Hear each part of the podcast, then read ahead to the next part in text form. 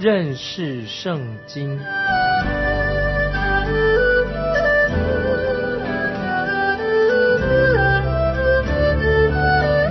认识上帝的话，把上帝的话带到全世界。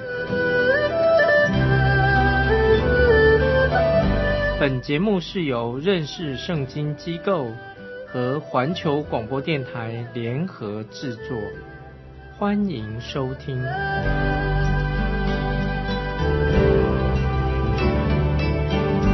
亲爱的听众朋友，你好，欢迎收听认识圣经，我是麦基牧师。听众朋友，你好，我们已经看过了诗篇第二篇啊，一直到了第八篇，现在我们要进到第九篇了。我曾经强调诗篇第二篇跟第八篇是称为弥赛亚救主的诗篇，诗篇第八篇已经进到一个制高点了。那现在我们要接下来谈以下的七篇的诗篇，是关于预言性的的诗篇。现在我们可以说诗篇第八篇的制高点。我们现在继续要用七首的诗篇说到关于预言性方面的事情，就看到犹太国的渔民在末日前到来之前，他们所受的苦难。同时，我们也会看到大罪人啊，圣经所预言的大罪人的出现。这个大罪人就是不法的人，他目空一切，将要出现在地上。听众朋友，所以我们看接下来看诗篇第九篇跟第十篇这两篇经文，他们很有密切的关系。在他们是按照诗篇第九篇、第十篇是按照希伯来文的字母排列的，是属于叫做离合体的一种诗篇。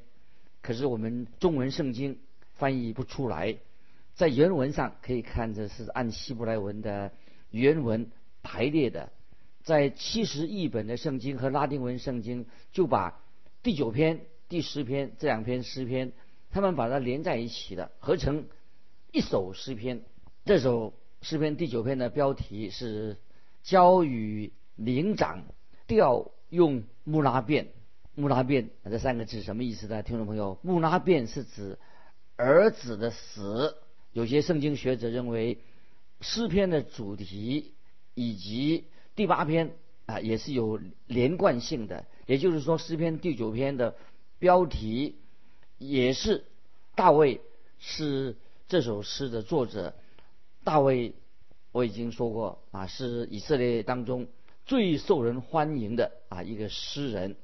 那有人说诗篇第九篇啊，你可以在当中可以看到什么呢？看到歌利亚的死，也可以有人认为说从里面可以看到。拔示巴的儿子的死亡，也许又可以看到什么呢？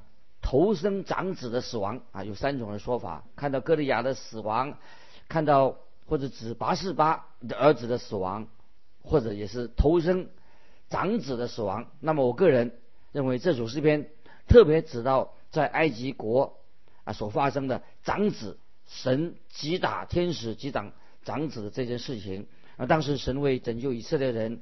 脱离埃及人的奴役，所以就天使就击杀了埃及所有投生的长子和牲畜。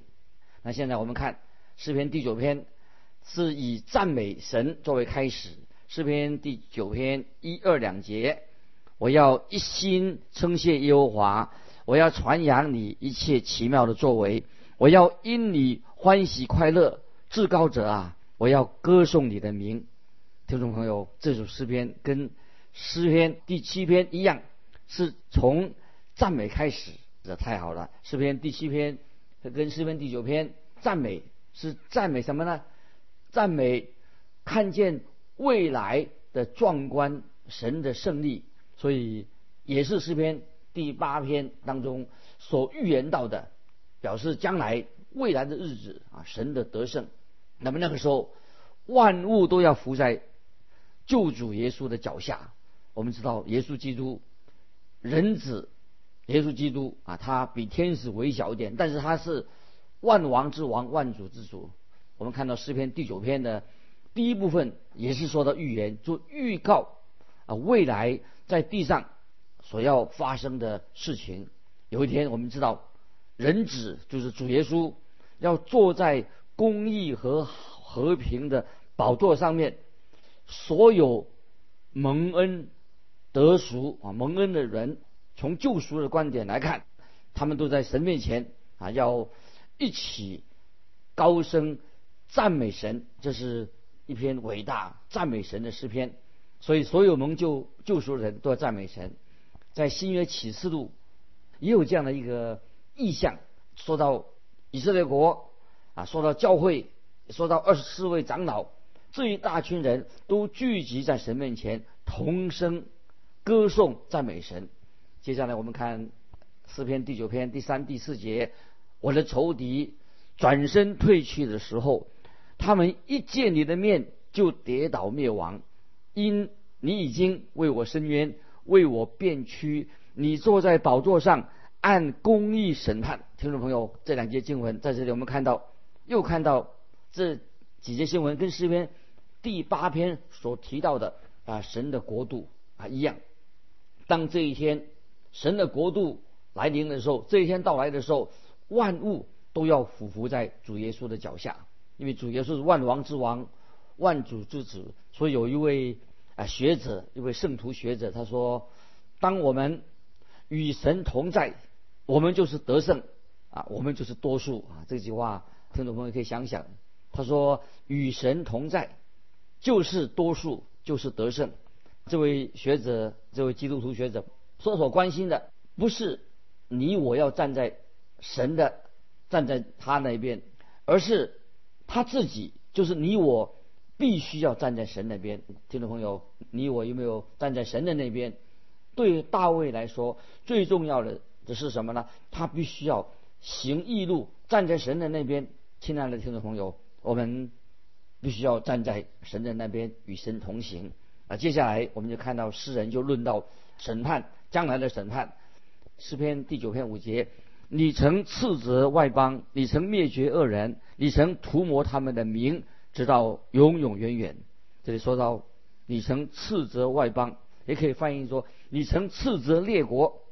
这首诗篇太奇妙了，看到神的伟大，神的尊严。接下来我们看第六节，仇敌到了尽头，他们被毁坏，直到永远。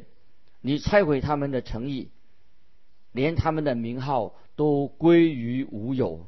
那这里神借着诗人郑重强烈的宣告，审判一定要到来。重要的问题是什么呢？今天听众朋友，是否我们听到有关于审判的信息？有没有传讲审判的信神审判的信息？那么也许在讲台上啊讲到已经有许多关于我们怎么样很多观点不同的观点。关于怎么样的做判断，但是关于地狱，关于地狱的审判，是否我们在讲台上听的很少，没有讲到关于地狱的审判。我自己曾经注意到，大多数的讲台在讲到的时候，信息啊，都是一些安慰人的信息。啊，有些人的讲道啊，是给那些情绪不稳的啊，心情不好的人讲道给他们听，让他们啊心中能够宣泄心中的苦闷。可是几年前。我听到一篇啊很好的有关于地狱的信息，讲到地狱，我以为听了以后啊，发现这位传道人他讲这个地狱的信息的时候，好像心中有苦毒在他的心里面。所以听众朋友，我们知道讲地狱的信息，不要好像自己心中有苦毒，要传讲地狱信息之前，这位讲员或者我们每一个人都要扪心自问，要确定这个主题。必须要是对你自己讲的，先感动你自己。就是说，这个人将你传讲地狱的信息的时候，必须要自己感到内心痛苦忧伤，必须要自己啊为今天有很多人迷失的世上的人罪人，我们感到啊为他们感到忧伤，才能够传讲关于地狱的信息。曾经有一位还没有信主的人，他这样说过：“他说我最不喜欢听人讲到有关于地狱的信息。”但是我却喜欢听穆迪牧师他所传讲的地狱的信息。听众朋友，为什么这个人会这样说？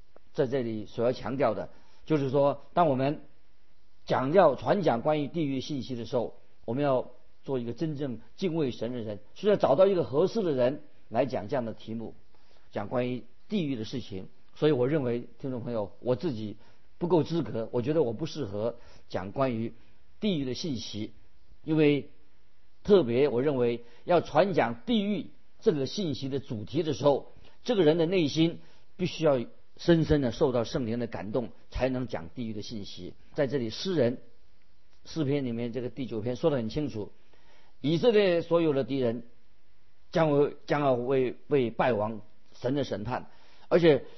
也谈谈到神的胜利，知道凡是属于神的以色列民，他们在主里面会得胜。所以我们在这里看到，在教会历史里面，神在埃及埃及人的家里面就审判了头生的长子，就是他们天使进到他们的家，让长子死亡。听众朋友，我们要心里面知道，今天仍然有人反对犹太人，叫做反犹太人运动。从哪里开始的？就是从埃及开始。那个时候，我们知道圣经里面讲，埃及有一个新的王出现了，他要奴役神所拣选的百姓。这个埃及的新王，他想要消灭犹太的种族，他要想要阻挡神的救恩的计划跟神的目的。所以从那个时代开始，埃及的时代开始，就是约瑟的时代开始，很多的国家就成为。以色列的敌人与他们对立，他们痛恨以色列人。但是我们知道，直到神拯救的日子来到，仍然会有这些仇恨犹太人的气氛。那接下来我们继续看诗篇第九篇的第七、第八节：为耶和华坐着为王，直到永远。他已经为审判设摆他的宝座，他要按公义审判世界，按正直。判断万民，听众朋友注意，他要按公义审判世界，这个原则很重要。我认为今天大部分的人都不愿意遵守律法，也不想依法行政。我们有太多心肠很软弱的法官，他们不依法行政啊，他们只想讨好人。那么今天听众朋友需要真正的公义，真正的施行神的公义才是最重要的。所以我们知道，唯有神才能够真正的实行公义，啊，公正啊，公义，并不是我们个人的看法，我们自己的想法。唯有神能够把光和暗，把它分得清清楚楚的，我们这些罪人是做不到的。只有神是公义的，他能够黑白、光暗分明。听众朋友，如果你你不同意的话，那你就是特错大错了。这是理所当然的一个真理。因为我们人啊都是不公正的，但是我们的神已经为这个宇宙定下的律法、定下的规则，神掌管这个宇宙的一切，这是神的主权啊！听众朋友，我们要特别知道。接下来我们继续看关于神的国度，就是基督的国度降临之前的景象是什么？我们看诗篇第九篇的十三节：耶和华，你是从死门把我提拔起来的。求你怜恤我看那恨我的人所加给我的苦难啊！这里说到耶和华，求你怜恤我。听众朋友，我认为我自己真需要神的怜悯，神的连续。我们知道，当主耶稣再来的时候，才会带来的真正的公平公正。我们知道，主耶稣在地上已经建立了基督的义。耶稣基督他自己背负了我们的罪担，耶稣基督的义已经成为今天。我们基督徒的义，我们信靠他，领受了耶稣的义。那今天我们活在这个世界上，听众朋友，我们最需要的乃是神的怜悯。透过耶稣基督，神的怜悯就会领导我们。接下来我们看十四节，好叫我诉说你一切的美德，我必在西安城的门因你的救恩快乐。今天我们需要很多的基督徒，不要愁眉苦脸的，要更多的基督徒。我们需要在主里面有喜乐。接下来我们看十五节。外邦人陷在自己所掘的坑中，他们的脚自己暗色的网罗里缠住了。外邦人最好是翻译成列国啊，把外邦人翻成列国外邦人陷在自己所掘的坑中比较好。那么列国就陷在自己所掘的坑，他们挖了坑，自己陷在当中的。听众朋友，我们看看今天的世界上的列国，他们已经陷在坑中，无法自拔。这个就是今天世界人在世界的光景，陷在坑里面无法自拔。继续，我们看第十六节，优华已经将自己显明了，他以施行审判。恶人被自己手所做的缠住了，希拉，这几经文也很重要。继续我们看十七节，恶人就是忘记神的外邦人，都必归到阴间啊！这是诗人的恳求。他说，恶人必归到阴间，阴间就是代表什么？死亡的意思，这么就是世人忘记了神，他们的后果啊就是死亡。这是神所设立的一个审判的原则。接下来我们看十八节：穷乏人必不永久被忘，困苦人的指望必不永远落空。感谢神，这里穷乏人必不永久被忘。神没有忘记我们，我们人常常今天忘记了贫穷的人啊。虽然世界上很多国家有许多的济贫的计划，但是并没有好好的落实。而且那些位居高位的人，他自己先得的好处，并不是真正去济贫。我们知道，当主耶稣再来的时候，穷人会受到最公平的对待。这些穷乏人，应当今天的穷乏人，我觉得并不需要必要去求助于人，应该求告神，求神的帮助才是最重要的。主耶稣基督第一次降临的时候，来到世界的时候，他就是自己为要遵行。父神的旨意，因为主耶稣他本来是神，当主耶稣再来的时候，他就要按照自己的旨意来行事。所以这节诗篇说到穷乏人必不永久被忘，困苦人的指望不永远落空。我们知道我们的这些穷乏人啊，神对穷乏人啊有很大的期待啊，神会只有神能够满足我们的需要。接下来我们看十九节。耶和华，求你起来，不容人得胜，愿外邦人在你面前受审判。这里说到愿列国受审判。那么根据主耶稣自己的说法，列国还没有受到最后的审判，还没有到来。这记载在马太福音二十五章三十一到三十六节，列国的审判还没有到了最后的审判。二十五章马太福音三十二节，主耶稣说，他要把他们分别出来，好像。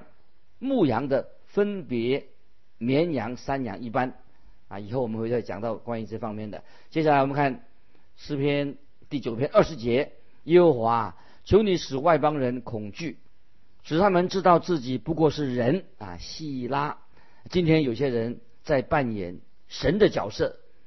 这首诗篇的标题是什么呢？穆拉变，穆拉变就是指向儿子的死。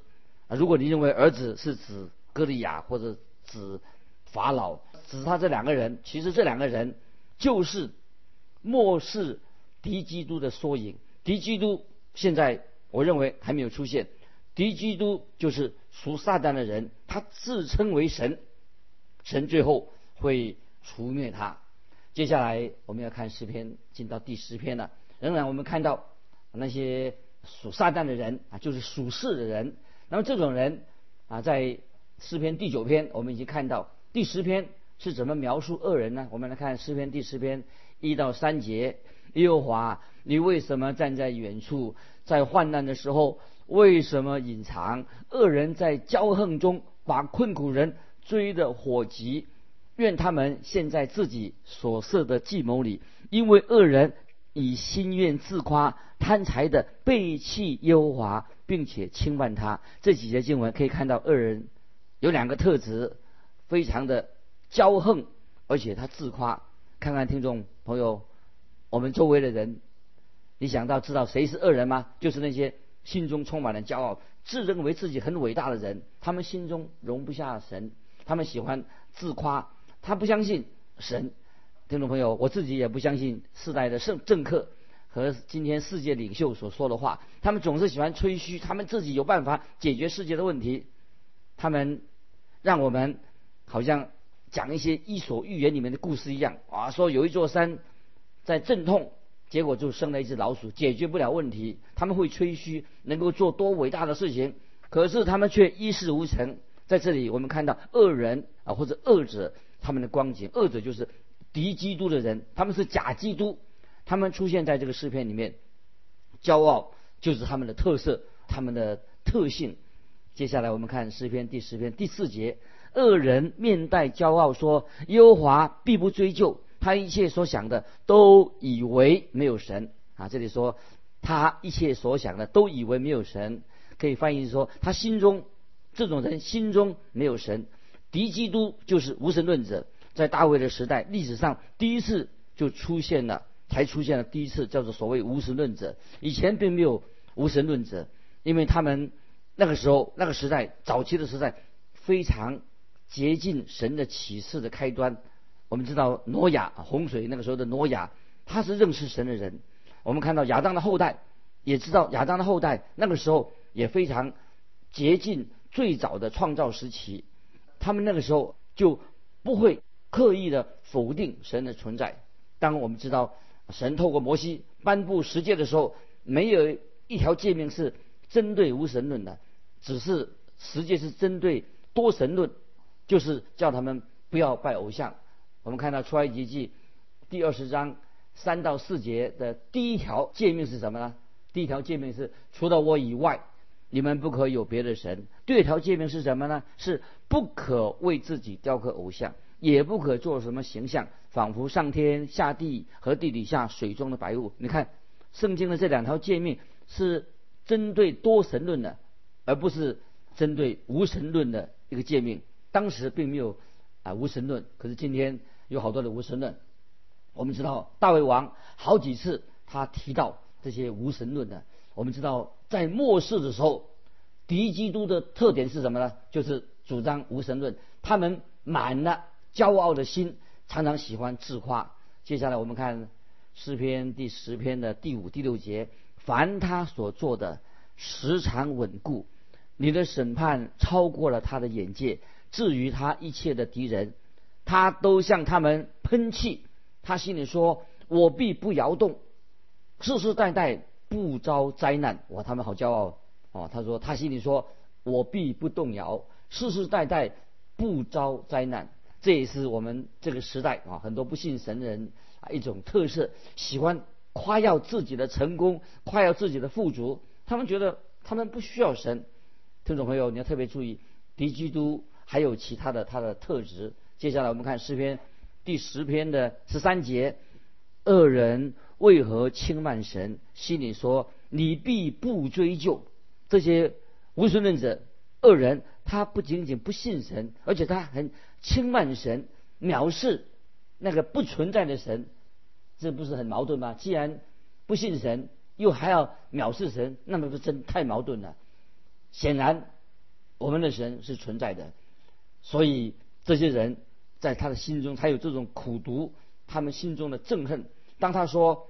你必不追究，意思是什么意思呢？就是说，他认为神不会审判，没有审判。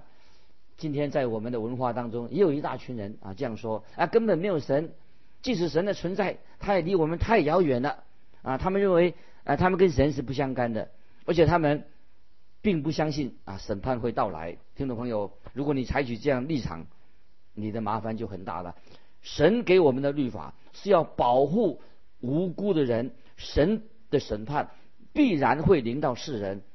当我们这个世代越接近神审判的日期的时候，信神的人就会越少，越少的人啊相信啊神会审判，神的审判快要到来的，就是越少的人相信神的审判会到来。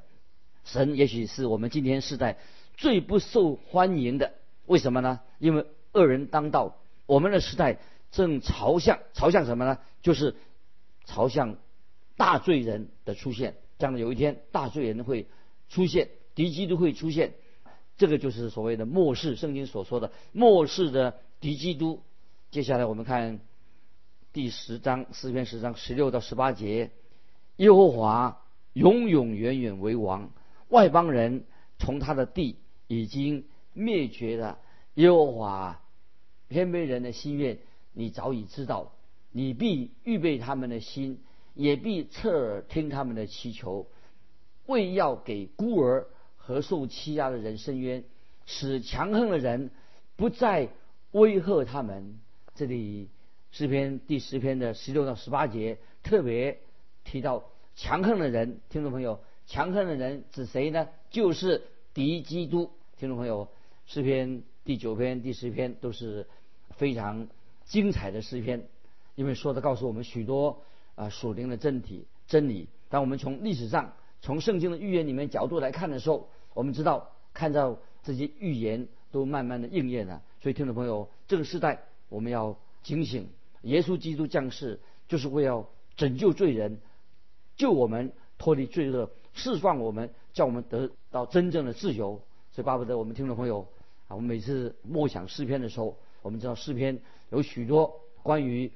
耶稣基督预言，耶稣基督末世的审判的信息，巴不得听众朋友，我们读诗篇的时候，也在神面前，我们做一个谦卑顺服的神的人。这是我们今天在诗篇第九至十篇所领受的功课，让我们越来越明白属灵的真理。时间的关系，我们今天就分享到这里。听众朋友，如果你有感动，愿意分享你的信仰生活，欢迎你来信。寄到环球电台，认识圣经，麦基牧师说：“愿神祝福你，我们下次再见。”